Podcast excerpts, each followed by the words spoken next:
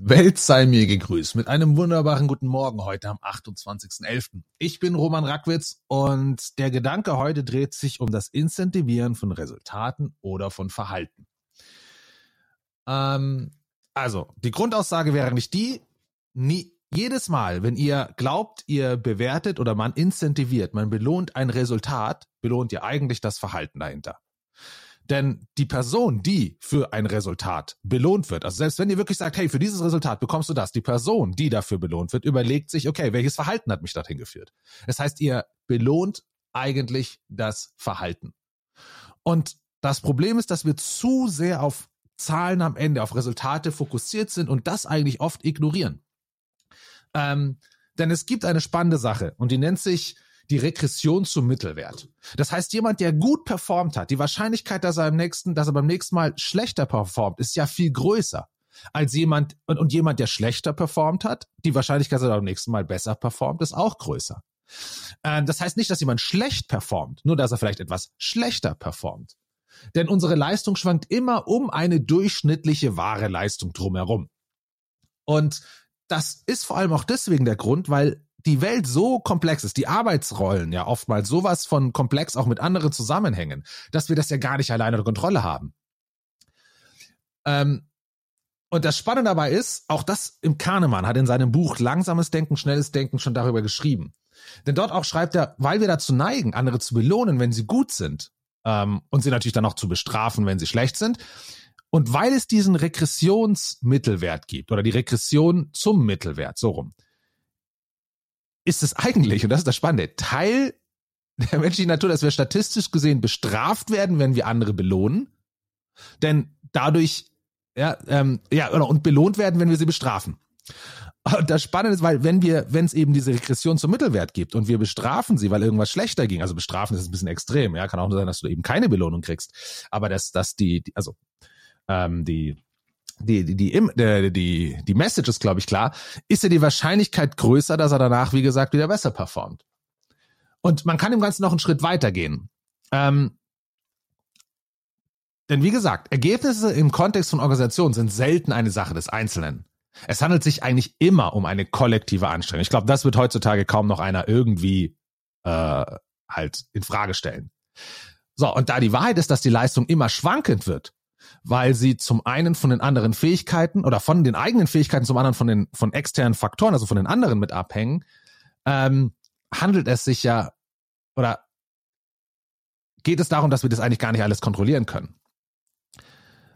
Und das ist das Problem, wenn wir dem einen natürlich mehr Gewicht beimessen als dem anderen, also dem, dem eigenen, also dem individuellen als dem kollektiven, kann das dazu führen, dass wir schlechte Anreize schaffen. Und die Bemessung oder die Messung von Ergebnissen für Leistungs- oder auch für ja, Incentivierung, für Belohnungen ist irreführend dadurch, da sie zu, zu sehr von, kann man sagen, externen Faktoren beeinflusst werden und das Kollektiv darstellen und nicht den Einzelnen. Ich glaube, deswegen ist es ja auch ein cooler Punkt, dass wir diese OKRs haben, diese Ansätze haben. Da sind die, glaube ich, richtig in, in, unterwegs. Ähm, ich glaube nicht, dass sie irgendwie deswegen jetzt besser motivierend sind, ähm, weil es ja oft auch bei mir im Context und Gamification ankommt. Ich glaube, damit hat es nicht viel zu tun, aber sie messen jedenfalls das Kollektiv, äh, was das Ergebnis angeht. Und ich glaube, das ist natürlich, das ist naheliegender. Wie gesagt, weil die einzelne Performance sehr, sehr stark von externen Einflüssen ähm, ähm, beeinflusst ist. Und deswegen Verhaltensweisen für Einzelpersonen tracken, aber Ergebnisse für Teams. Das ist, glaube ich, einer der großen Dinge. So, jetzt ist natürlich der Punkt, dass alle sagen, Verhaltens, wie soll ich das denn tracken? Sehr viel einfacher. Und ich glaube, deswegen haben wir auch diesen Fokus auf Ergebnisse, weil es scheinbar so einfach ist. Die Beurteilung der Leistung des Teams und die Frage, ob jemand in seiner Rolle gut ist oder nicht, wird sehr unübersichtlich. Wenn man aber neben diesem Regressions zum Mittelwert auch noch eine bestimmte Verzerrung mit dazu nimmt, die sehr, sehr oft vorkommt und die wir auch in unserem CBO Nugget Newsletter schon, schon mal behandelt haben, ähm, nämlich den Attributionsbias. Also das ist diese Attributionsverzerrung und die bedeutet, dass wir mehr Gewicht auf die Persönlichkeit oder den Charakter einer Person legen, um ihr Verhalten zu erklären, als dass wir externe Faktoren berücksichtigen. Man kann auch sagen, wir legen Mehrwert darauf, dass der Einzelne die Ursache ist, als auf den Kontext, das Umfeld und andere Faktoren, die eigentlich außerhalb seiner Kontrolle liegen. Und das ist ja spannend, weil wir eigentlich ja durch die Resultatsbelohnung ja eigentlich ihn individuell belohnen wollen. Also in einem Umfeld, wo er gar sehr wenig Kontrolle hat übers Gesamtbild. Das ist eigentlich sehr, sehr unfair, wenn man das mal überlegt. Ähm, und da sich also die Ergebnisse teilweise der Kontrolle entziehen, ist es nicht sinnvoll, den Einzelnen dafür verantwortlich zu machen. Und das ist, glaube ich, einer der problematischen Aspekte aller Branchen. Man belohnt danach, welche Ergebnisse erzielt wurden. Und zwar auf individueller Ebene, wo man mal, wie gesagt, sehr, sehr wenig Kontrolle dazu hat. Ähm, Worauf man aber Einfluss hat, und da wird es ein bisschen komisch aus meiner Sicht, oder das ist aus meiner Sicht so ein bisschen dieser Gedankengang, ist die Art und Weise, wie diese Ergebnisse erreicht werden. Also das Verhalten. So normalerweise drückt man sich davor, man sagt, hey, ich kann was messen, ich kann danach klar ähm, eine Entscheidung treffen und das ist eigentlich viel einfacher, wie wenn ich mich ums individuelle Verhalten kümmern muss. Der Punkt ist aber, wenn man überlegt, dass man, dass dieses individuelle, andersrum, dass das Ergebnis, wie wir gerade jetzt ein bisschen erörtert haben, also wenn ihr dem folgt, ähm, man muss ja nicht zustimmen, aber wenn ihr dem folgt, ist klar, dass wir eigentlich das Schwerere, das vermeintlich Leichtere, weil es so eine schöne Zahl ist, die man incentiviert, aber eigentlich kümmern wir uns gerade um das Schwerere, da wir eine Zahl incentivieren, die so schwer zu eigentlich richtig zu erarbeiten ist, weil eben, wie gesagt, das Individuum, Individuum nur sehr, sehr wenig Kontrolle darüber hat, weil so viel Kontext damit reinspielt, dass wir uns eigentlich um das Kompliziertere kümmern, obwohl es so leicht aussieht, weil es eine Zahl ist. Also, wir haben eher, glaube ich, einen Einfluss auf das Verhalten und das zu incentivieren, als auf ein Endergebnis, was komplett kollektiv geschaffen wurde. Und deswegen ist aus meiner Sicht die Verwendung von Ergebnissen auf kollektiver Ebene und die, der Fokus auf die Verhaltensweisen des Einzelnen, glaube ich, so ein attraktiver Punkt und eigentlich der einfachere. Weil wir da eben, wie gesagt, etwas mehr Kontrolle haben.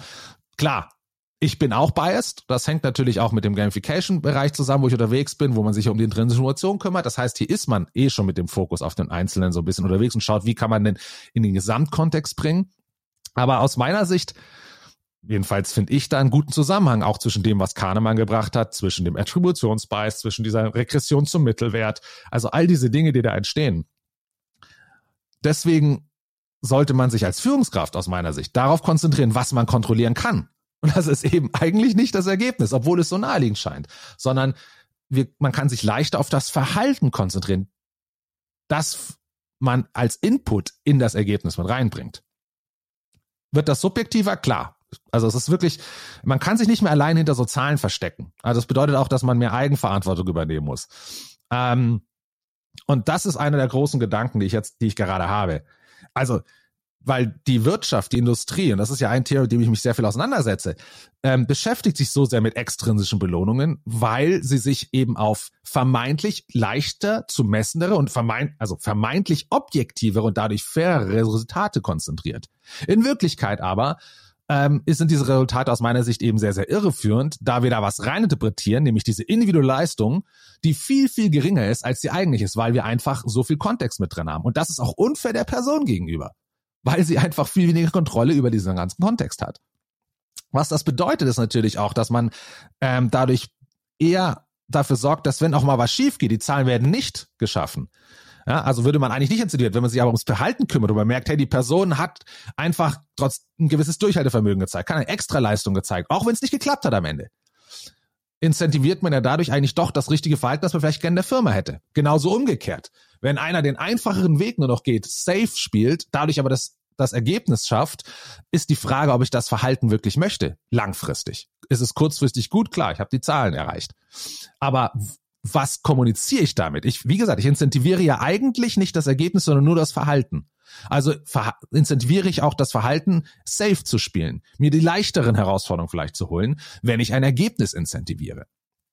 Und das ist wiederum die Frage, habe ich dann eben die richtigen Leute oder konditioniere ich sie richtig in meinem Unternehmen diesen Safe, weil sie eben diesen Safe-Weg äh, Weg gehen und das Leichtere.